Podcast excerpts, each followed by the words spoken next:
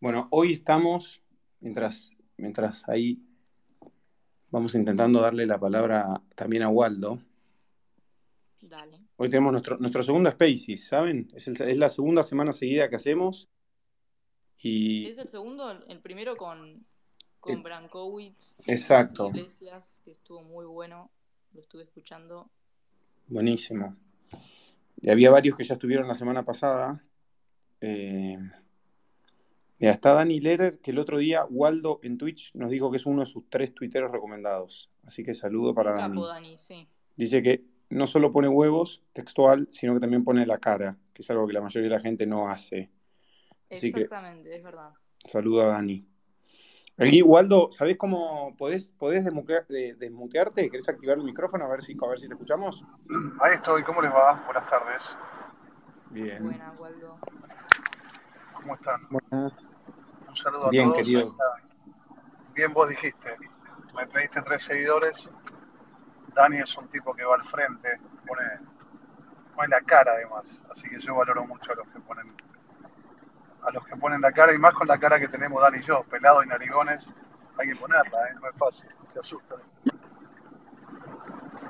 Bueno, ¿querés que arranquemos, Waldo? Estás en la calle, se te escucha como caminando en la calle. No, estoy viajando en un auto con auriculares, ¿ustedes me escuchan bien? Perfecto, sí. Sí, yo te escucho perfecto. No, no, estoy bien, estoy bien. Estoy en viaje, pero absolutamente concentrado con ustedes. Bueno, arranquemos, arranquemos. Yo, para hacer la intro nada más, decirles que gracias. La idea es que sea una conversación, una entrevista entre Feli y Monse con Waldo. Fuimos invitando a otra gente que se sume, probablemente en un rato se sume Sil también, que queríamos charlar un poco de Fisca y demás, pero el piso es de ustedes dos para entrevistarlo a Waldo y, y nada, pueden activar, desactivar micrófonos también a otros amigos que estén escuchando y bueno, para pasarla bien. Un abrazo grande de mi parte y de todo el pro. Gracias. Gracias Abrazo. Rosendo. Hola, hola a Hola, todos. Hola, ¿cómo hola estás? Monse, hola Felipe. Un gusto estar con ustedes. Por favor, el placer es nuestro. La primera que te vamos a arrancar a hacer es medio personal, si se quiere. Después eh, sí nos vamos a meter más en lo partidario y en lo electoral. Eh, mi pregunta es, ¿cómo comenzó tu interés y tu participación en la política?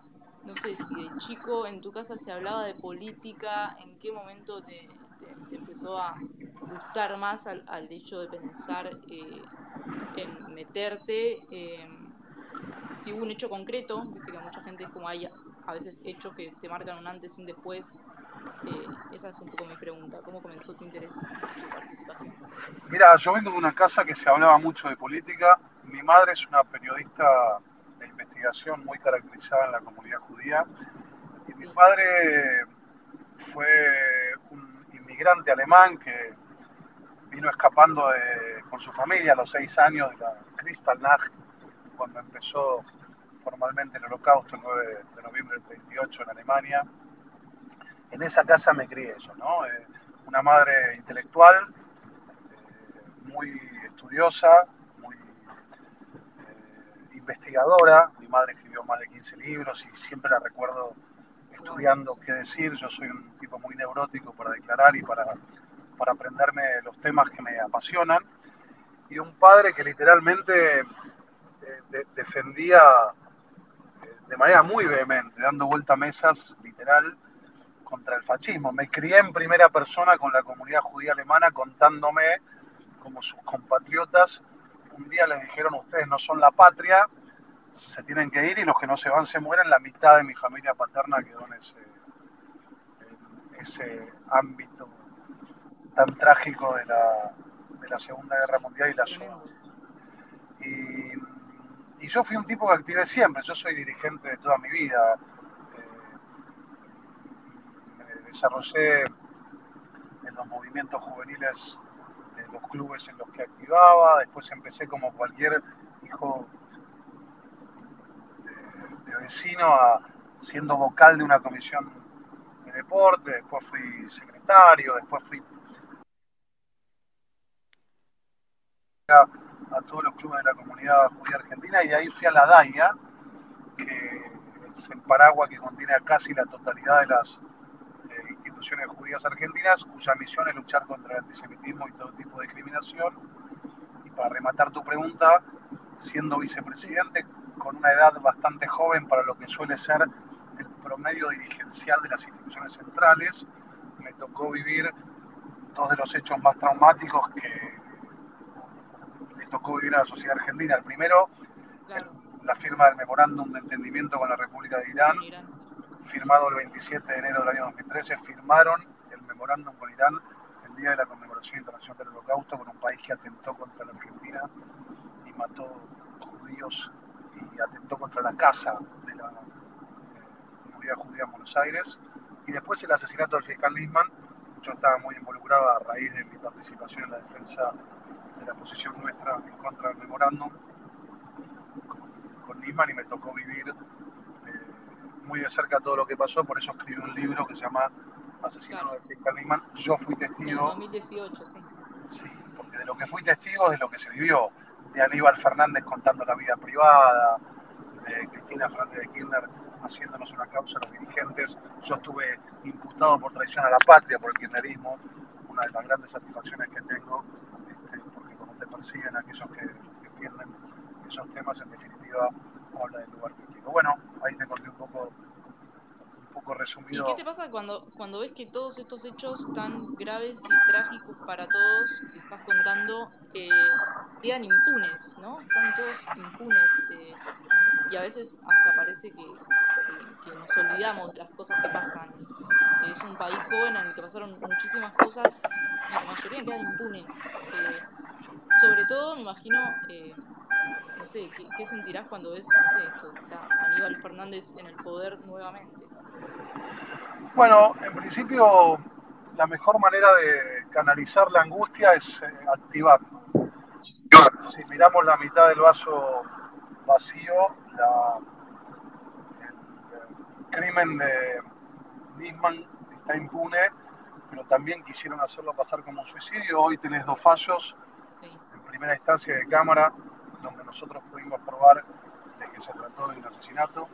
Eh, me parece que hay una enorme parte de la sociedad que ha perdido el miedo, que tienen un señalamiento social. Yo ando sin custodia por la calle muy contento. Te diría que 19 de cada 20 personas que se acercan, se acercan para, bueno, para decirme qué bueno que te metiste y que lo haces. Así que, si querés, una mezcla de agridulce, ¿no? Porque lógicamente uno quisiera que haya justicia, no solamente en estos casos, cuando ves a, la FIP retirándose como periciante en la causa de Cristóbal López, cuando ves a Vudú yendo a la Facultad de Derecho a dar clase, bueno, tenés un sabor tristísimo. Por eso me alegro que haya cuatro de cada diez argentinos, por lo menos, por lo menos, que dicen, bueno, estamos juntos y estamos en esta, que en otra época no pasaba. Sí, tal cual. Feli está ahí, a ver si nos escucha. Sí, sí, acá estoy.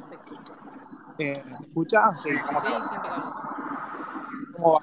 Eh, mi pregunta es más relacionada a la actualidad. Eh, ¿Qué análisis después de, las, de los resultados de las PASO? Y si, que, con el nivel de tensión que hubo en ciertos sectores, eh, ¿crees que fue un mensaje para y en relación a esto, que salió una nota el otro día, que nos podría obtener eh, la, presidencia de la Cámara de Diputados, si estás de acuerdo e, o no con eso, por la tradición que supone que tendría que ser siempre. Bueno, en principio, la verdad que estoy, sí, estoy, la palabra no es contento porque no tenemos mucho para festejar. La Argentina eh, todos los, todos los indicadores que ha dejado en los primeros dos años de gobierno de, para mí el peor presidente de la democracia, además un presidente mentiroso que ha degradado el valor de la palabra a niveles nunca vistos.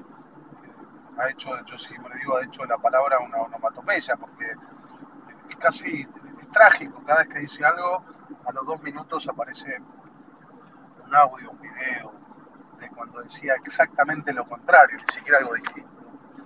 Eh, pero los indicadores, ¿te acordás que dijeron que venían a, frenar las LELIX y aumentar los jubilados? Multiplicaron por 5 las LELIX, los jubilados ganan menos que antes y bajaron la, la fórmula por decreto, eh, tenemos más desocupados, más cierres de pymes. Todas las cosas, muchas de las cuales nosotros no pudimos resolver y para nosotros fue un defecto, por eso podemos mirar a la gente a la cara y decir en esto nos equivocamos, eso la vinieron a profundizar, el déficit, la emisión, la inflación, la desocupación, el cierre de empresas, eh, la falta de credibilidad en la clase política. Así que la verdad que la reacción de una enorme parte de la ciudadanía, incluso en aquellos sectores que suelen estar clientelizados, fue, bueno, eh, no les creemos parece que fue un, gran mensaje que espero que nosotros podamos cristalizarlo. Nosotros nos hemos mantenido como oposición unidos, cosa que, unidos, cosa que no es fácil en un contra un espacio que tiene experiencia en destruir oposiciones. Alberto Fernández inventó la palabra borocotear, fue el que se vanagloriaba de corromper diputados. Cuando asumimos hubo tres que se fueron a otro espacio. Sin embargo, ahí estamos juntos. Este, y fíjate vos que tiene que ver con tu segunda pregunta, con la posibilidad incluso de acceder a, tener los números para la presidencia de la Cámara. Creo que hay que hablarlo, creo que hay que poner sobre la mesa un montón de cosas. Tiene que ver también la cantidad de comisiones a las que tenemos la posibilidad de presidir y demás. La verdad que si hay algo que, que a mí no va a venir a darme, este, sobre todo este gobierno, es clase de moral. Hay mitad de biblioteca a favor, mitad en contra, y yo soy de los que no me va a temblar el dedo en este caso, porque votamos con la huella digital eh, para, para hacer lo que crea que es mejor para, primero para el país y después para el espacio, a diferencia del kirchnerismo que tiene un proyecto netamente asociativo, netamente corporativo, que es venir a limpiar las causas de Cristina Fernández de Kirchner. Sí, y hablando de unidad, eh, hoy tuvimos la noticia de, de, la unidad justamente en Formosa, que creo que es una noticia súper relevante, que, que, está bueno que Te me fuiste, ¿estás ahí? Sí, sí, estoy. Sí, eh, la verdad que contento. Yo fui uno de los que se ve la bandera de, de ir a, a, dar pelea en Formosa. La verdad que para mí fue una experiencia cívica inolvidable. ¿no? Fui junto con Mónica Frade y Sebastián Salvador por primera vez en enero. Volví dos veces más eh, durante febrero y la semana que viene vuelvo a Formosa y fuimos a enfrentarnos a un régimen al que nunca nadie se enfrentó. A mí 27 municipios de Formosa me declararon persona no grata. Los 27 municipios de la provincia de Formosa me declararon persona no grata. Siempre digo que es una medalla para un demócrata republicano que el régimen de características fascistoides para mí, es Formosa, te declara persona no grata. Incluso uno de los municipios, el municipio de Colorado, por escrito tuvo expresiones antisemitas, otra, otra de las gratificaciones que, que, el fascismo tenía expresiones en contra de uno, eh, a, los que peleamos nos, da mucha morbo eh, y lo contamos con alegría. Fuimos a eso, a contarle a la gente que, que para que haya democracia tiene que haber elecciones, pero con elecciones solamente no alcanza para que sea una democracia plena, que así donde no hay alternancia no hay democracia, cuando vos tenés como en Formosa, una provincia donde 7 de cada 10 personas son empleados públicos y se los amenaza, se los conmina, se los intimida, eh, se, los aprieta para que voten al que le da de comer, cuando el 95% del presupuesto es coparticipación, o sea, se maneja con un presupuesto equivalente a todo lo que le da casi el gobierno nacional donde tenés una provincia que después de 25 años de gobierno están primeras en el ranking de las 23 provincias, Mascaba, 24 distritos, primera en maternidad, eh, mortalidad maternal y segunda en mortalidad infantil. Bueno, eh, nada, hay que juntarse y dar la pelea. Así que yo me siento eh, profundamente orgulloso de haber dado esa pelea, eh, de haber trabajado para que se unan Carvajal y Gaby de dos partidos distintos, eh, de haber ido a Clorinda, un caso icónico en la Argentina, Clorinda limítrofe con Paraguay, los formoseños expulsaron a los, a clorindeses de, de Formosa y lo dejaron pegados al Paraguay. Tiene el asedio más largo del mundo. Y la verdad que fui tres veces a Clorinda. La primera vez eh, me recibieron tímidamente porque venía, bueno, alguien de, yo soy diputado por la provincia de Buenos Aires, pero soy nacido en Cava y vivo en Vicente López, soy un porteño del primer cordón de la provincia. Y nos veían con alguna timidez, bueno, este que viene a hacer, me dijeron necesitamos que vuelva, volví a las dos semanas y después tuvimos, ¿se acuerdan ustedes? Una represión en lo que se llamó la represión de la valla, ahí en la Casa de Gobierno, y nos, tomamos un avión con Patricia y llegamos, y para mí fue una de las experiencias cívicas más hermosas que me tocó vivir, porque ahí se llenó la Plaza de Clorinda.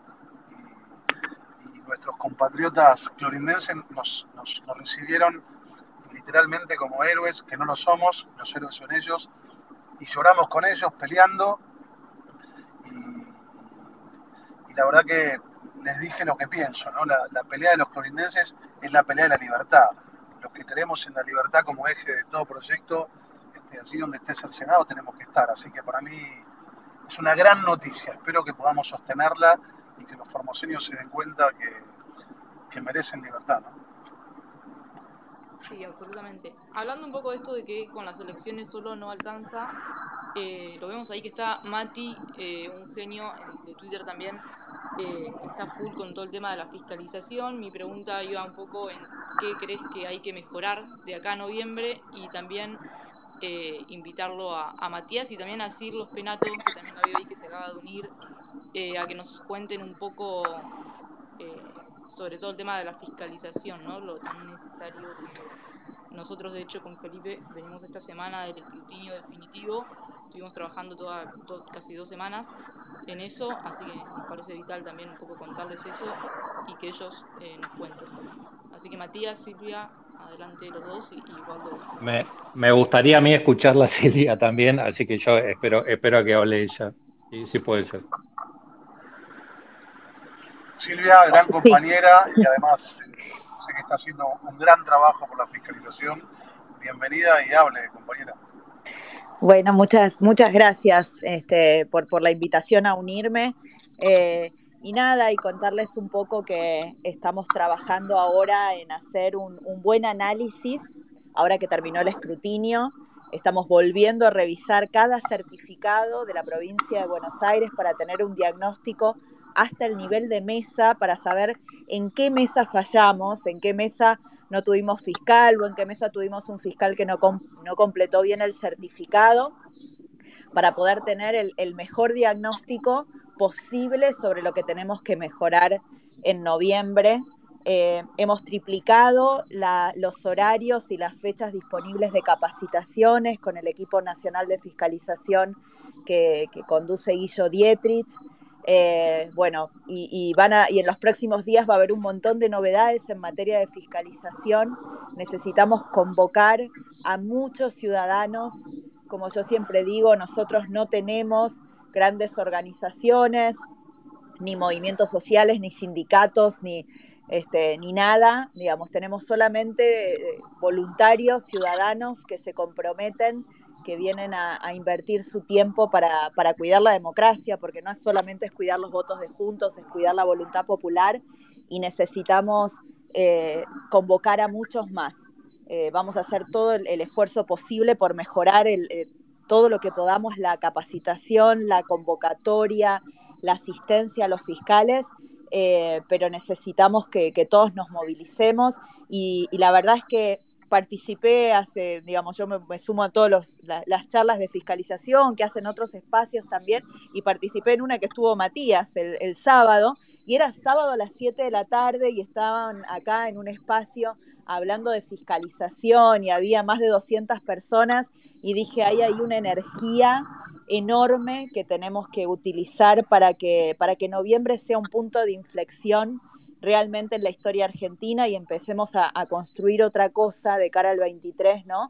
Otra forma de hacer política, otro, otro proyecto que, nos saque de la decadencia y nos devuelva ese lugar donde queremos vivir. Así que todo arranca con la fiscalización, así que creo que es nuestro gran desafío y, todos los que puedan sumarse desde el lugar que sea eh, va a ser muy importante lo que puedan aportar en este sentido. Sí, de paso aclaramos que, con Feli estamos eh, anotando a toda la gente que quiera fiscalizar eh, la provincia de Buenos Aires. La Plata es la, Julio Garro es el encargado de la fiscalización en la provincia, así que todos los que quieran eh, fiscalizar la PBA nos escriben y nosotros los anotamos y quédense seguros que los van a llamar y no tengan miedo de participar. Ahora sí, Matías. Sí, gracias. No, buenísimo, sí, lo que decís. la verdad que yo, me consta todo el trabajo que se está haciendo desde el G25. Eh, la verdad que están haciendo un gran laburo. Hay mucha gente que está, está con muchas ganas de ir a fiscalizar. Lo viste, Silvia, el otro día en, el Space. Eh, hemos hecho otros con Majo y con, y con los demás que viste, donde tuvimos mil personas y gente que nunca había fiscalizado. Y la verdad que hay muchas ganas. Lo que, lo que sí queremos asegurarnos, y tenemos muchas, mucha gente que comenta, que o, no me llaman o digamos, estamos, estamos luchando contra eso, por eso también tenemos un montón de, voluntarios que estamos anotando eh, por, por nuestro lado y también creo que digamos, han levantado el guante con, con el tema de, de, ir a fiscalizar también los candidatos. Entiendo que hay un, salían un par de artículos con, con ustedes también que la verdad me alegra mucho. Eh, Sé que Waldo, digamos, también estaba con ganas de ir. No, no quiero spoilear nada, espero que realmente entiendo que en estos días se iba a anunciar algo, así que no, no quiero sí, más. Una, una pequeña primicia que no la podemos dar, ahí Silvia me va a retar, pero mañana van a tener noticias, vamos a salir con una gran campaña y, muchos de nosotros, quiero que sepan que la gente cuando eh, no fiscalizamos todos los, los, los candidatos y los que no somos candidatos, pero que estamos en, la calle, este, vivimos recorriendo los días de votación todo lo que hace falta, pero, pero vamos a fiscalizar. Va a, haber, va, a haber, va a haber noticias pronto donde muchos vamos a fiscalizar, primero porque corresponde, segundo porque lo sentimos y tercero para, bueno, para este proyecto que decía Silvia, ¿no? De, mezclarnos, es hermoso estar eh, compartiendo. En definitiva, nosotros somos apenas, eh, apenas y, con todo lo que esto significa, representantes de, los ciudadanos que nos han eh, encomendado eh, ser su voz y su voto y, su custodia. Así que mañana estén atentos, este, vamos a tener eh, una, gran campaña donde vamos muchos de nosotros a convocar a que se sume mucha gente. Bueno, y cuentan, Silvia y, Waldo, cuenta con un montón de gente que tiene muchas ganas de ayudar, de nada, de empujar desde abajo. bueno, me, sorprendió el otro día de verte, Silvia, la verdad que estuvo, estuvo bueno que estés, gracias por, por ir. Y mm, nada, para los que no, los que están escuchando que nunca fiscalizaron, no tengan miedo, hay mucho, mucho cuco, hay mucho cuento chino, hay algunos que sí son ciertos, pero con un buen equipo, con un buen fiscal general y una buena capacitación, no tienen por qué tener ningún tipo de temor. Eh, y la verdad que salen, digamos, cada vez que voy a fiscalizar salgo agotado, ¿sí? los días son largos, eso no, no lo vamos a negar, pero con el, con el pecho hinchado de haber, de haber hecho un, buen laburo de, fiscalización. Así que eso. Quería dejar, ese mensaje. Y bueno, y lo, lo que hicieron Felipe y, y, Monse de estar ahí, yo nunca vi de La Plata, fui un, un día nomás, eh, y la verdad que se nota cuando el laburo de un fiscal está bien hecho y eso ayuda mucho en el escrutinio final. Entonces, todas estas cosas que habla Silvia, me, encanta que estén haciendo ese estudio para ver dónde, dónde cubrimos, eh, porque hace, hace falta. Así que gracias, Silvia, por eso. Sí, lo, lo, que están haciendo, la verdad, lo que contaba Silvia, eh, es súper necesario. Eh, hace falta mucha capacitación y que la gente no tenga miedo también cuando va a la capacitación de preguntar, repreguntar, si si fue una sola vez y siente que no está seguro, volver a ir a otra, anotarse, eh, hablar con cualquiera de nosotros que lo pueda ayudar, eh, que siempre también vamos a estar dispuestos a, ir ayudando. Y sabes qué, yo creo que también es una, una linda actividad para involucrar a, los hijos, ¿no? En esta cosa de que el compromiso ciudadano y que, y que el amor por el país de uno se construye en nuestras casas. Eh, hay un montón de tareas en que, en que nuestros propios chicos se, pueden involucrar en, en, el proceso de fiscalización. Cuando yo tuve a cargo escuelas, una de las cosas que hacía con mis hijas era preparar las viandas para los fiscales de mi escuela, ¿no? De la que yo era fiscal general. Este, y no sé, y las nenas les hacían dibujitos, este, y, lo poníamos en las viandas, y unas banderitas argentinas, y qué sé yo, y era una forma de, entender que la, la, patria la construimos entre todos, no es una construcción, no viene dada, y están los pequeños detalles, ¿no? Yo digo, el que no puede fiscalizar, hay un montón de, tareas que vos podés hacer ese día, desde poner tu auto un rato para que los que están fiscalizando puedan ir a votar y volver a la escuela. Eh, ¿Viste? Exacto, acercarte. Eh, yo decía el día de, la elección, digamos, que, que, uno le sonriera, aunque con el barbijo no se veía mucho, eh, o acercarle, no sé, un caramelo, llevarte un termo de café y llevarles un café caliente a los fiscales. Hay muchos gestos para acompañar a ese proceso y a esos que son ciudadanos comunes, ¿no? Que son vecinos nuestros que, que, deciden comprometerse un poco más para cuidar nuestros votos. Así que yo diría, ojalá todos tengan esta voluntad de sumarse a fiscalizar, pero el que ponele que no puede o no se anima, hay otras cosas que puede hacer para acompañar a esos ciudadanos que sí van a estar sentados en las mesas y es una, y es, una experiencia realmente muy valiosa, ¿no? Eh, para compartir en, familia. Así que ojalá que muchos se animen, eh, difundan y, generemos una, una mística también de, de cuidar nuestra democracia desde el lugar más concreto en que uno lo puede hacer, que es cuidar la voluntad popular en las urnas. Exactamente, creo que no podría agregar más nada a tus palabras. Eh, es un hermoso día democrático para vivir en familia, con amigos. Eh, creo que nos tiene que involucrar a todos, todos nos tenemos que sentir responsables también de cuidar la democracia y de cuidar todos los votos. Eh, así que absolutamente se pueden sumar desde la forma que sea.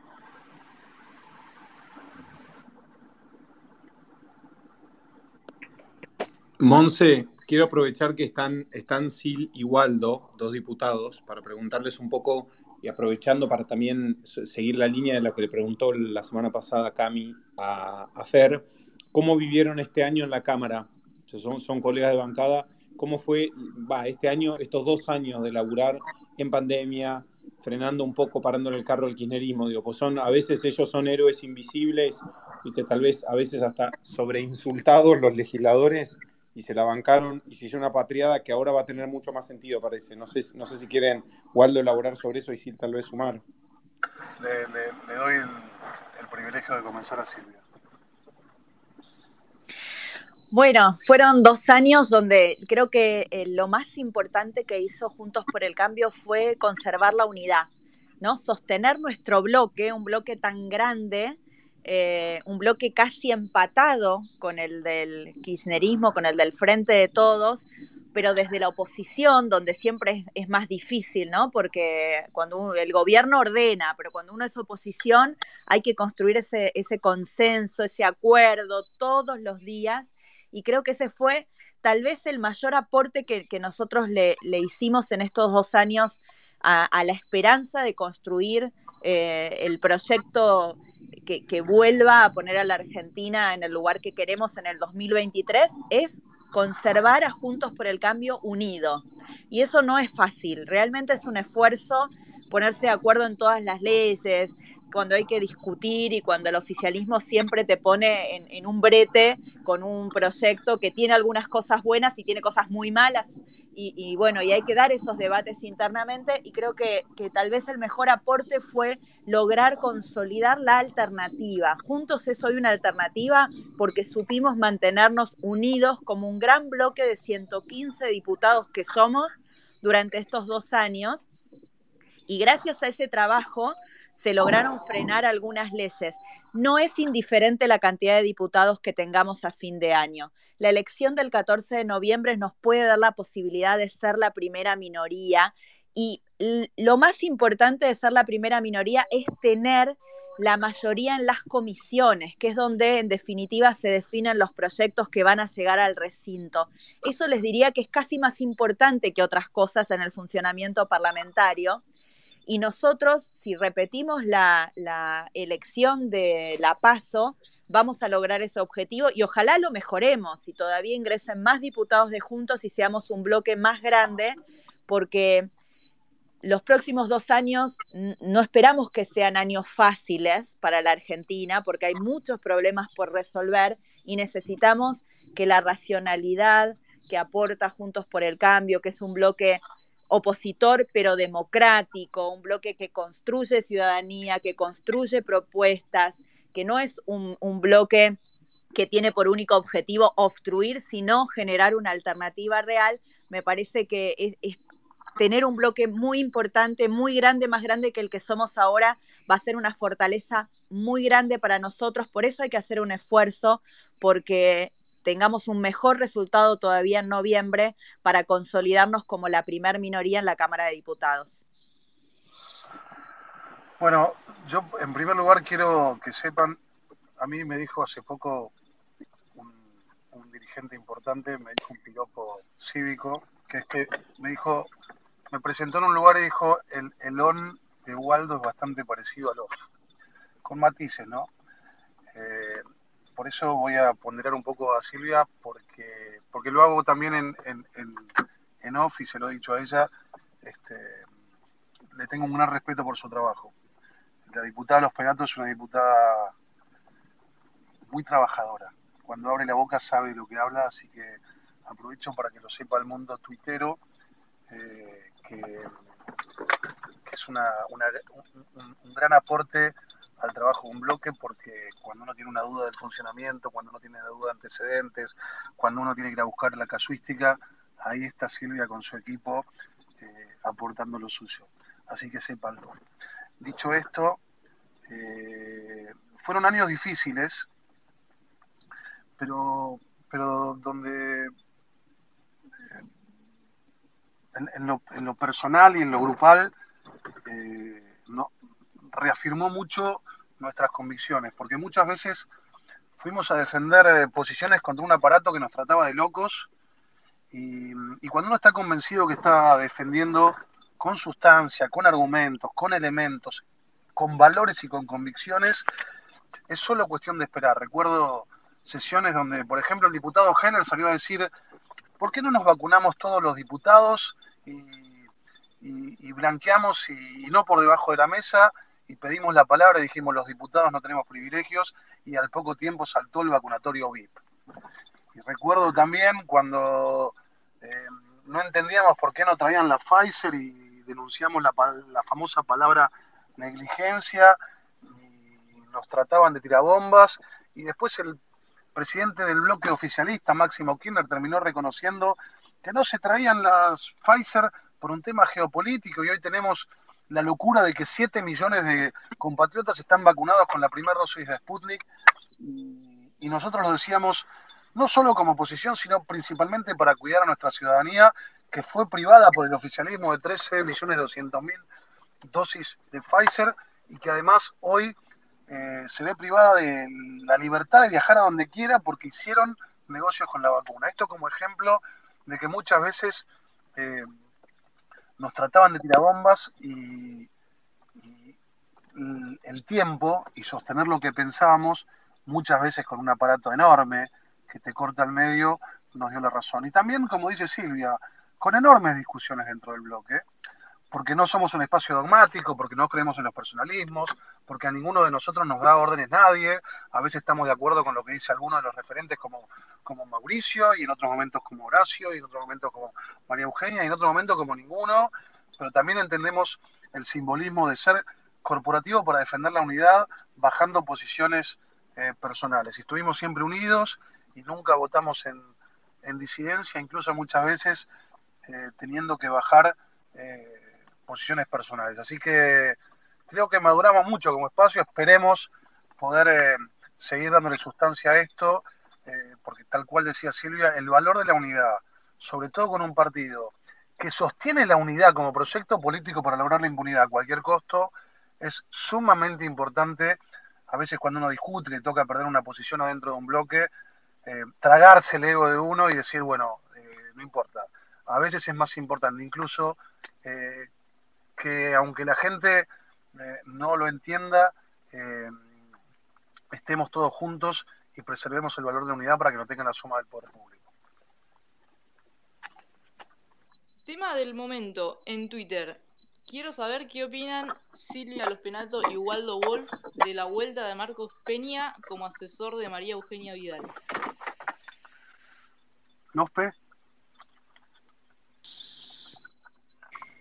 La verdad me acabo de enterar. Perdón, pero estuve trabajando hasta hace un ratito, medio salida de, de, las redes, eh, pero me, me acabas de dar la primicia eh, a mí me parece que Marco siempre fue una, persona que aportó muchísimo a la construcción del, PRO desde la comunicación este, y, si vuelve a sumarse para trabajar en estos temas, me parece que va, a seguir haciendo aportes valiosos. Así que no lo sabía, me diste la primicia, voy a leer, voy a leer las noticias.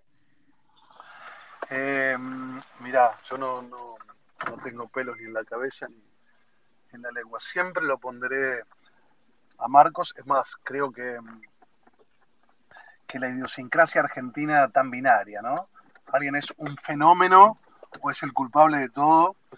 Eh, se cargó a un, primero, un gran tipo y segundo, a un excelente profesional. Después a algunos podrá gustarle más eh, el trabajo político o menos que ha tenido, eh, pero en, lo que él hace, en la tarea profesional, eh, para mí es una eminencia eh, y, siempre la responsabilidad final es de quien, de quien conduce. Así que yo, yo celebro que un tipo de la, de la calidad de Marcos eh, esté y, creo que, que, ha sido cierto sector de, la opinión pública, a mi entender, y, y huélenlo por Twitter, esto no tengo problema, de hecho lo estoy diciendo, eh, es bienvenido. Chapo, eh, fue el copiloto de Mauricio que lo llevó desde la jefatura de gobierno como copiloto diciéndole en la próxima curva a la derecha y todos le decían a la izquierda y él decía a la derecha y en la próxima a la izquierda y todos le decían a la derecha y él decía a la izquierda. Y bueno, cuando uno maneja esa velocidad en un rally tan complejo como el de la política argentina, donde enfrente está el, el a veces uno termina eh, siendo parte de un escenario político en lo que en que se le pasan eh, facturas. Pero para mí fue, fue un muy buen jefe de gabinete.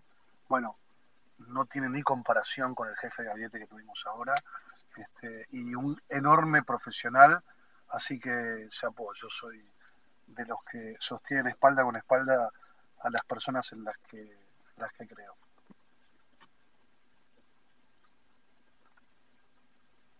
Adhiero a cada palabra. Con Felipe somos los dos eh, grandes reivindicadores de la figura de Marcos.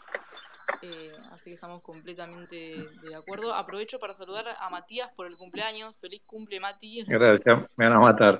mi familia me va a matar, pero sí, no, la verdad que un regalazo estar hablando de fiscalización con, con Waldo y Silvia y con ustedes dos, un, placer. No, lo puedes si no te, no te gusta, no te gusta el regalo, lo puedes cambiar. Te traemos otro diputado.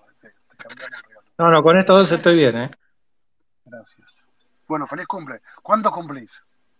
45. Ah, sin ningún problema.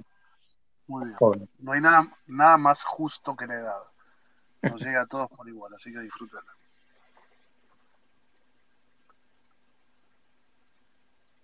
ya que estoy, puedo hacer un comentario, porque Waldo arrancó hablando de Formosa y todo eso, y la verdad que el, el movimiento, a ver, yo tengo 45, pero no, no, vivo, no he vivido tanto la política como ustedes. Y la verdad que lo que vi en Formosa, en Tucumán y en otras, eh, digamos, en otras provincias del interior, creo que no lo he visto nunca. Eh, gente levantándose, ahora en Chaco, con Capitanich, gente contestándole de esa manera, también está en las redes, ¿no? Pero creo que no lo, no lo hemos visto nunca. Ustedes tienen más años en, en el ámbito Silvia y Waldo, no sé si lo hemos visto en algún momento.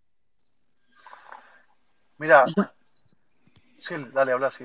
No, yo iba, digo, eh, primero agradecer, agradecerte, Waldo, las palabras y decir justamente, mira, en Formosa, si hay alguien que le puso el cuerpo, fue Waldo Wolf, ¿no? Este, yo seguía las transmisiones que le iba haciendo eh, en vivo cuando, cuando dijo, yo voy a la provincia, ¿qué es esto de que no dejan entrar a, la gente a, la a una provincia argentina? Eh, y no sabíamos con qué se iba a encontrar, no sabíamos cómo iban a reaccionar las fuerzas de seguridad en, Formosa, que tanto habían maltratado a sus propios ciudadanos. Ustedes recuerden que necesitaron llegar a la Corte Suprema de Justicia los formoseños para que se les permitiera el ingreso a su provincia, muchos de los cuales pasaron varias semanas en la ruta con niños, o sea, de, una, de un nivel de violación de los derechos humanos eh, tremendo, además de los, centros estos de aislamiento y todo lo que, lo que vivimos, lo que vimos todos nosotros, pero que vivieron los formoseños y que vivieron quienes los acompañaron muy fuerte en ese, en ese reclamo, entre ellos sin duda Waldo, también Mónica Frade de, nuestro eh, bloque y obviamente nuestros, nuestros diputados de, Formosa.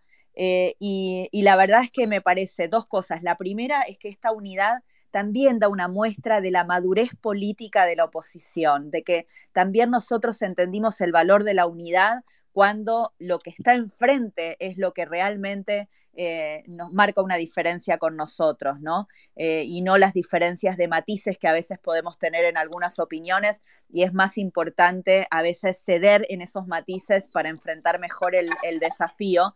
Pero de lo que vos preguntabas, Matías, eh, a todos nos sorprende muy gratamente. Yo, el, el video que pasó Majul este fin de semana de esta chica diciendo puse este cartel que me obligaron a poner para entregarme la heladera por dos días, porque lo entendí como la condición para que me dieran la heladera, pero después los descolgué, me pareció un acto, un ejercicio de la libertad, de la sana rebeldía, eh, que me genera una ilusión enorme, una ilusión enorme porque la forma, la única forma, la forma más, eh, más eficaz de combatir el clientelismo es cuando quien es sujeto de, esa subestimación y es usado de esa manera, logra revelarse. Se queda con las cosas, que me parece perfecto que se haya quedado con la heladera, pero después se revela y no permite que lo utilicen y no permite y no vende su dignidad por nada que le den. Y esto es lo que me parece que, está pasando, esta, esta rebeldía que vimos en Formosa, estas elecciones que nos sorprendieron en el conurbano bonaerense, son parte, me parece, de, la madurez de la gente eh, que no quiere que la usen más, que, que no les quiere comprar más un relato de, una, de un futuro y de un bienestar que no les llega, hace décadas que no les llega, eh, y que además se sienten con suficientemente dignos como para poder rebelarse a esos, a esos mandatos y a esas imposiciones del clientelismo político. Me, me genera una enorme ilusión. Sí, coincido plenamente. Yo les voy a contar una anécdota que me pasó en Formosa. Yo les empecé contando que para mí fue una experiencia cívica inolvidable yo soy un tipo bastante duro eh, y, créanme, y, y, me conmoví. Yo fui a Formosa por primera vez, como dijo Silvia, con Mónica Fray y Sebastián Salvador. Ahí tenemos al, pelado Bursaile, diputado radical, eh, y bueno, y otros diputados locales este, que, que, nos recibieron. Eh, y me acuerdo que seguía Clorinda y Clorinda ya llevaba cinco meses de sitio y mm, en, la plaza nos recibieron un puñado de personas. Y cuando me estaba haciendo de la plaza de Clorinda se acercó una mujer, una mujer mayor, eh, y me dijo, usted prometió que iba a volver a Clorinda si lo necesitábamos, no nos mienta, porque estamos muy acostumbrados a que los políticos nos mientan. Y yo le dije, le prometo que voy a volver para cuando cumplan seis meses de asedio, si no lo, si no lo levantan. Bueno, cumpla, me dijo. Nació una mayor. A los seis meses volví y, esa vez fue la vez que más gente había porque, así como contaba Silvia, a nosotros eh, nos hacía piquetes la policía de Formosa a Clorinda hay una hora de viaje más o menos, y la policía nos iba acercando los caminos, tuvimos que ir por el monte y cuando estábamos llegando nos hizo un piquete la policía, ¿no? Y no nos quería dejar pasar y le dijimos, bueno, voy a pasar igual, me vas a tener que llevar preso.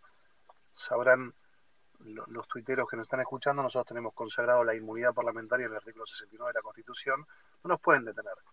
Eh, ¿qué, le queda a un ciudadano común si estos tipos nos tiraban los autos encima a un diputado nacional, que tiene en la Constitución Nacional el permiso de circular sin que nadie lo detenga? Y cuando llegué a Clorinda, eh, ese día, porque lo íbamos transmitiendo por Instagram Live, eh, había, en la plaza de Clorinda había gente como nunca hubo, dicen los clorindenses, y cuando llegué me recibió esta señora y me dijo, gracias porque ustedes no nos fallaron. Y yo le pregunté, ¿cómo es su nombre? Porque había unos micrófonos y dirigimos la palabra a unas 10.000 personas que había en la plaza. Me dijo, mi nombre es Esperanza, eh, pero no me nombre porque mis hijos trabajan en la municipalidad y si usted me nombra, a mí me van a sacar los planes de mis hijos. Y yo, por supuesto, la cuidé la señora. Pero la anécdota es que yo volví por tercera vez a los 15 días porque hubo una agresión, les pegaron a los comerciantes en la valla que lo único que querían era trabajar con los protocolos. Y cuando volví me agarró Esperanza, una señora mayor, y me dijo, ¿sabe qué? De mi nombre si quiere, ya no tengo más miedo. Y eso es una enseñanza hermosa porque la gente cuando pierde la dignidad, pierde el miedo. Y si nosotros, con un artículo de la Constitución, el 69, con una credencial de diputado, estamos para hacer algo, es, para eso, para ir a poner el cuerpo y decirles, no tengan miedo que los acompañamos. Así que para mí Formosa es, un, es una experiencia de verdad de libertad. Eh, tenemos que tener libertad en cuestiones económicas, grandes discusiones que tenemos hoy, pero si todos entendemos que la dignidad no se negocia y que tienen que hacer lo que dijo Silvia, agarren todo lo que les dan porque es de ustedes, porque la plata con la que se lo dan es la plata de nuestros impuestos, nuestro trabajo, nuestro laburo, pero, pero si, si el pueblo logra mostrar eh, y entender que ese es el camino, bueno, eh, inclusive vamos a mejorar al oficialismo eh, en, estas cuestiones clientelares y de feudalismo. Sí, totalmente. Eh, se está viendo como una especie de cambio cultural, ¿no? En la sociedad también, que yo digo es como la verdadera empoderación, el empoderamiento del que tanto se habla ahora, creo que tiene que ver mucho con eso. Eh, y bueno, una de las preguntas justamente era qué, sienten cuando escuchan a Goyan decir de, habla de ponerle platita en el bolsillo a la gente como si la gente fuera un objeto o algo. Silvia. Rabia, ¿qué puede sentir uno por eso? Me parece que hay, es una, una subestimación de, de, las personas, ¿no? Una subestimación de los bonaerenses. Eh, decir que, con un poco más de platita a la gente, la gente nos iba a indignar porque, porque incumplían lo que le obligaban a cumplir a todos los ciudadanos, porque se creían más que el resto, porque se vacunaban antes que el resto. Eh, ¿no? Me parece que, nada, que eso, que es subestimar a los ciudadanos, es pensar que, que todos se compran y se venden por plata y, eh, y, nosotros sabemos que eso no es así, ¿no? Nosotros sabemos que eso no es así eh, y, yo me sorprendo de cómo siguen, porque esto es permanente, ¿no? El, que utiliza la mentira todo el tiempo eh, subestima al ciudadano. vimos, escuchamos azorados cómo ahora reconocen que ajustaron con los jubilados, que votaron una fórmula jubilatoria que les produjo un enorme daño porque la desacopló de la inflación en un país que, cuyo modelo económico solamente apuesta a la inflación, ¿no?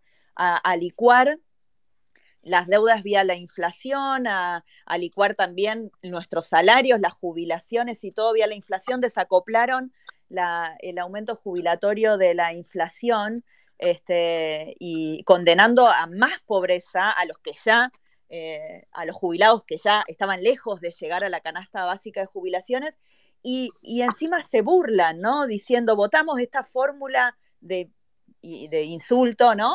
Que dijeron, votamos esta fórmula de porquería eh, y ahora voy a la tele y digo una cosa distinta. Entonces es permanente, permanente la subestimación y yo creo que a eso también la gente se revela. Todos nos revelamos a eso. A nadie le gusta que nos, que nos subestimen. A ningún ciudadano le gusta. A mí no me gusta que me subestimen todo el tiempo. Así que lo que me genera esa, esa frase es que realmente piensan que, la gente no, tiene dignidad y que, y que se puede vender por, por cualquier cosa y el dolor que le han hecho sufrir a millones de argentinos por muchas malas decisiones que tomaron, la cuarentena eterna y la pérdida de los puestos de trabajo, de los comercios, del ahorro de toda la vida de muchas familias, las decisiones geopolíticas que jugaron con la salud de la gente, que impidieron que 13 millones de vacunas de Pfizer llegaran rápidamente en el primer trimestre, inmunizaran a un montón de personas y probablemente a muchas de esas personas les salvaran la vida. Y todo lo que sabemos que, hicieron, sin dudas que no, no hubiera caído mejor porque hubiera un poco más de platita en el bolsillo. Mira, muestra una, una psicopatía. El psicópata disocia, no siente culpa. Em, y esos tienen, lamentablemente digo, ¿no? Eh, la enorme mayoría, esa eh, construcción política del espacio donde se disocian. Incluso hoy te hablan del gobierno de Alberto. O sea, primero era A pero Macri, ahora es el gobierno de Alberto. Y Alberto es el presidente de la nación. Cristina Fernández de Kirchner en su carta está absolutamente disociada de culpa. Y, mm, y eso me genera me genera una energía enorme que trato de contagiarla a quien puedo. Nosotros tenemos que hacer campaña 40% de la Argentina, campaña para que no se dejen psicopatear. Nosotros, eh, como espacio político, yo siento eh, tranquilidad de no tener rasgos psicopáticos. Y lo digo con la voz firme. A mí soy un vocero del espacio, lo hago con gusto, me gusta, eh, me, formo para eso eh, y, transmito mucho de nuestros valores. Nosotros lo primero que hicimos, y no es un tema menor, cuando nos tocó ser gobierno, es inserar el INDEC. Y en las cosas que no nos fue bien, pusimos la cara y dijimos, no nos fue bien. Y esa es una enorme diferencia, porque cuando uno se hace cargo de algo que no le fue bien, puede mirar a la ciudadanía la cara y decirle, en esto me equivoqué. Y la ciudadanía te reconoce que lo equivocaste, porque nosotros andamos por la calle, no andamos en helicóptero, no andamos con autos blindados, caminamos, yo no tengo custodia y, ando por todos lados, y Silvia tampoco, y les puedo asegurar que la enorme, enorme mayoría de la gente nos reconoce que en ese sentido fuimos sinceros. El presidente Macri no pidió fueros en el 19 y tampoco pidió fueros en el 21 y con el kirchnerismo yendo por él. Eso habla de la tranquilidad de conciencia que tenemos. Cuando uno comete errores, puede mirar a la cara al votante y decirle, cometí un error. Y aprendí, y vuelvo mejor. Cuando uno comete delitos, vuelve a perfeccionarlos. Y escuchar a un sinvergüenza como Goyán, coimear a la gente, porque llevarle algo para que te vote, ni siquiera es asistencialismo. Eso es coima. Te doy si me votás. Entonces siento un profundo orgullo de, defender estos valores y, también invitaría a parte del oficialismo que en eh, off te dice yo no acuerdo con lo que están haciendo, a que salgan de ese closet de la miserabilidad de quedarse callado. La verdad, yo le pregunto a Silvia, yo si tengo un compañero de bloque que dice las barbaridades que dijo Fernanda Vallejo del presidente, lo llamó enfermo, mequetrefe, ocupa. Dijo a, los cuatro vientos que su gobierno fracasó, que trucharon la fórmula y que le sacaron la plata a los jubilados. Bueno, lo mínimo que hago es tener una reunión de bloque y decir, mira, eh, eh, si, si, pensamos esto, vayámonos todos, y si no, que se vaya el que piensa esto. Así que a mí me transmite energía y, y me hace pensar que en este momento, lamentablemente, donde hay una grieta, y tiene que ver con cosas básicas, y es decir la verdad y no tratar a, la gente como esclavos con la plata de la gente en un proyecto que es exactamente lo opuesto de lo que dice ser.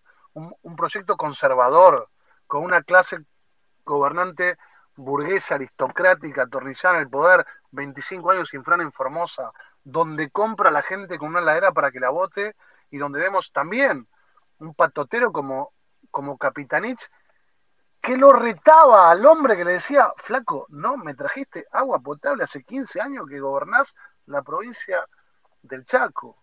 Así que nada, energía, hay que transformar todo esto en energía para mm, terminar con esta mentira, ¿no? De, prometer lo que no cumplen y, que tampoco se hacen cargo, porque hasta uno puede entender que les vaya mal. Lo que tenés que hacer es hacerte cargo. Impecable. Ahora, bueno, ya eh, nos queda poco tiempo. Les quería hacer las últimas dos preguntas. Eh, una tiene que ver con, un tema también bastante actual. ¿Qué mensaje le darían a todos los jóvenes que se están yendo? Yo tengo un montón de amigos que se están yendo, creo que todos conocemos a alguien que, se está yendo del país. ¿Qué mensaje le darían? Uf, a mí me pone muy triste porque, porque conozco muchas familias, ¿no? Muchas familias jóvenes. Y, yo decía, cuando yo terminé la, facultad, eh, que estábamos en plena crisis del 2001, muchos compañeros míos se iban, pero se iban, digamos, con la idea de que se iban a estudiar y, y volvían y que, bueno, y que obviamente eran momentos muy difíciles de la Argentina, pero yo veía irse algunas personas jóvenes, no veía irse familias completas y hoy veo que, levantan, digamos, ¿no? Levantan, venden todos y se van familias completas y eso es como que perdieron toda esperanza en, nuestro país.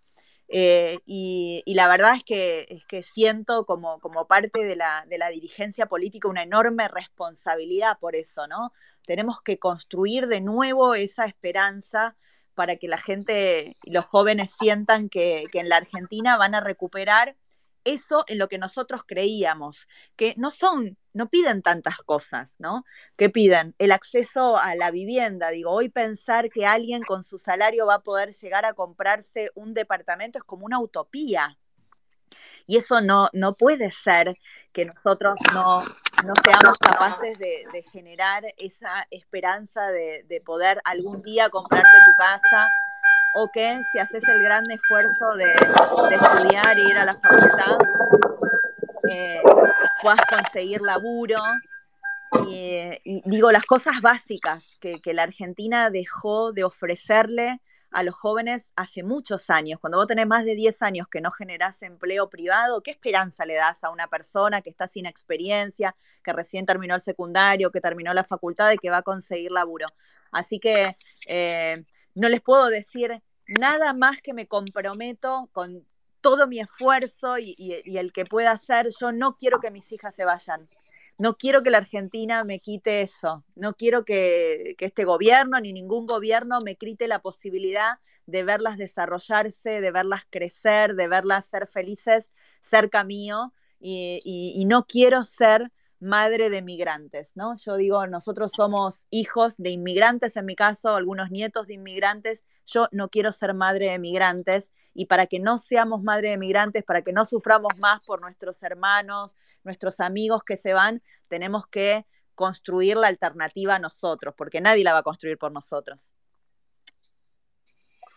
Eh, Silvia, hablabas recién de responsabilidad. ¿Cómo te imaginas que el gobierno va a encarar eh, después de las elecciones, eh, viendo que ahora están imprimiendo billetes a lo loco, están, o sea, están tomando medidas sin, sin pensar en las consecuencias que pueden generar? ¿Cómo crees que ¿Crees que van a tener responsabilidad o cómo van a encarar el tema con una crisis tan grande? A mí me, asusta ver, digamos, que, han decidido eh, aumentar eh, a un ritmo creciente la emisión monetaria eh, con una inflación en los niveles que la tenemos, que, ya supera el 50% anualizado. La verdad me parece que están jugando con fuego. Eh, y que el problema es que cuando el gobierno juega con, con, fuego nos quemamos todos, ¿no? Todos sufrimos las consecuencias.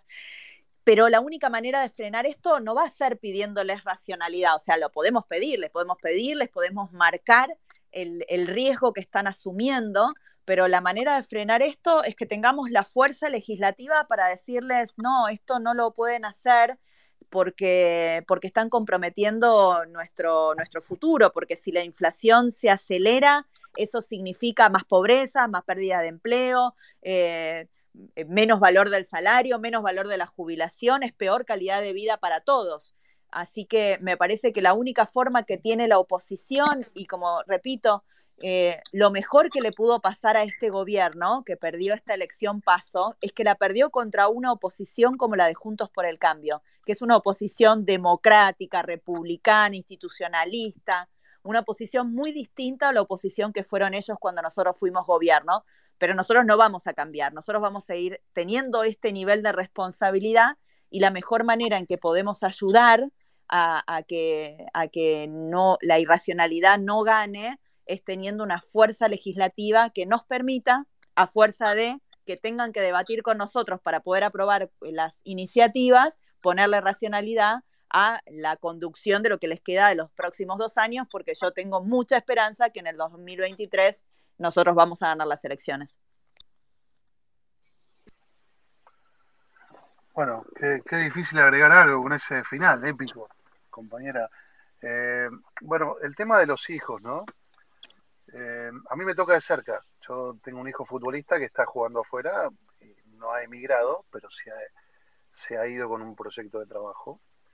Y, claro, cuando estás en un país del primer mundo, me, me, cuenta básicamente lo que hacía mención Silvia, ¿no? Le decía, ¿cómo haces con la plata? Te la depositan en el banco. Y ahí no tienen problema de inflación ni de, ni de moneda, ¿no? Y, trabajo para que, para que vuelva mi hijo el día de mañana, eh, más allá de que se fue con un proyecto de trabajo. Contaba un poco de, mi vida personal, que es pública. Yo no cuestiono a quién se quiere ir, de hecho me da mucha...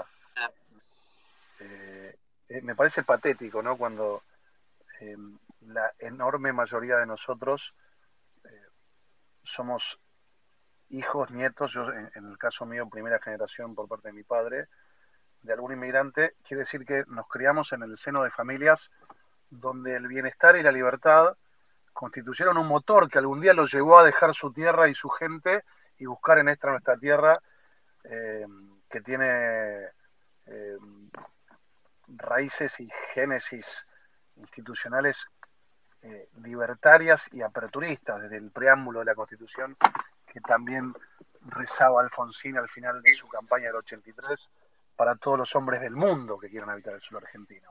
Así que yo no puedo cercenarle a alguien la idea de irse a otro lado porque quiere estar mejor. Lo que sí le pido a la juventud, a los que se quedan, en realidad a todos, pero sobre todo a los jóvenes, en que tengan la irreverencia de revelarse, revelarse dentro de las instituciones, siendo a fiscalizar, activando en los colegios, activando en las redes eh, y cuestionando por sobre todas las cosas la psicopatía y la mentira. Yo puedo perdonarle a un gobernante un error. Lo que no puedo perdonarle a un gobernante es que el proyecto sea que nuestros hijos emigren. Y si nosotros emitimos contentos de la manera que estamos emitiendo, como dice Silvia, vamos a tener toda la vida una moneda débil y una moneda débil significa que la única manera que vos puedes acceder al bienestar es con un señor feudal de turno, que te dé un plan, que te dé un subsidio, que te dé un contrato. Ningún jardinero de la Florida que labura 8 horas por día, gana 30 dólares por hora, se lleva 250 dólares por día, 5 mil dólares a fin de mes, sabe quién es el gobernador de la Florida, como tiene que saberlo un joven de Formosa por la casa por la que trabajó y yo quiero una moneda fuerte. Para tener una moneda fuerte tenemos que terminar con el holgorio de la emisión y decir que este es un proyecto de país. 176 países en el mundo, hay tres que tenemos inflación. A nosotros no nos fue bien, pero no nos sentimos orgullosos de eso. Este gobierno te imprime y te muestra los billetes como si fuera un proyecto de vida. Ese proyecto de vida hacen que se vayan nuestros hijos. Por eso trabajo para que vuelvan, por eso trabajo para que un hijo no dependa de Infran, no dependa de Capitanich, ni de Macri, ni de nadie, dependa de su trabajo. Bueno, ya nos, nos vamos quedando sin tiempo. Les quiero agradecer a, los dos, va, a todos, Ubaldo, Silvia, Matías, eh, por, por, todo el tiempo que nos dieron. Eh, la verdad es que me podría quedar horas hablando, les agradezco mucho. Bueno, lindo escucharlos, lindo estar con vos, Silvia, espalda con espalda para defender esto con Silvia, con ustedes, con, con Monse, con Felipe y, nada, al mundo Twitter, que, a los que somos tuiteros nos encanta y que, que no todos lo entienden los que no están en Twitter, sigan defendiendo y, y, cumpliendo el rol que cumplen. Muchas de las cosas que se destaparon en los medios, inclusive la foto del vacunatorio VIP, perdón, la foto de Olivos de Fabiola fue obra de aquellos que, no nos quedamos callados. Así que hermoso compartir este tiempo con ustedes. Igualmente, igualmente quería agradecerles. La verdad que un placer enorme eh, compartir este, este rato con ustedes y, lo mismo. Gracias por la difusión, gracias por el esfuerzo que hacen, por dedicarles horas de, de compromiso ciudadano a que, a que recuperemos ese país que queremos, ¿no? No nos merecemos vivir de esta manera, no merecemos que nuestra vida esté signada por estas cosas que, de todos los días, por la inseguridad, por la inflación, por la falta de perspectiva de futuro. Y la respuesta está en cada uno de nosotros. Nadie nos va a venir a resolver nuestros problemas, hay que arremangarse y construir eso que queremos. Sil y Waldo los comprometemos a los dos para hacer una próxima. Ahí con Mati probablemente pueden hacer Sil una. Eh, muchas gracias a ustedes por brindar este tiempo y nada, recordarles que si se quieren sumar a fiscalizar, alguno que esté escuchando acá, nos escriba a nosotros y así sumamos más fiscales para el 14 de noviembre. Abrazo a todos, espalda con espalda, los quiero. Cuídense. Gracias, Rosen. Gracias Un beso grande a todos. Nos vemos. Chao, gracias. Chao, mil gracias.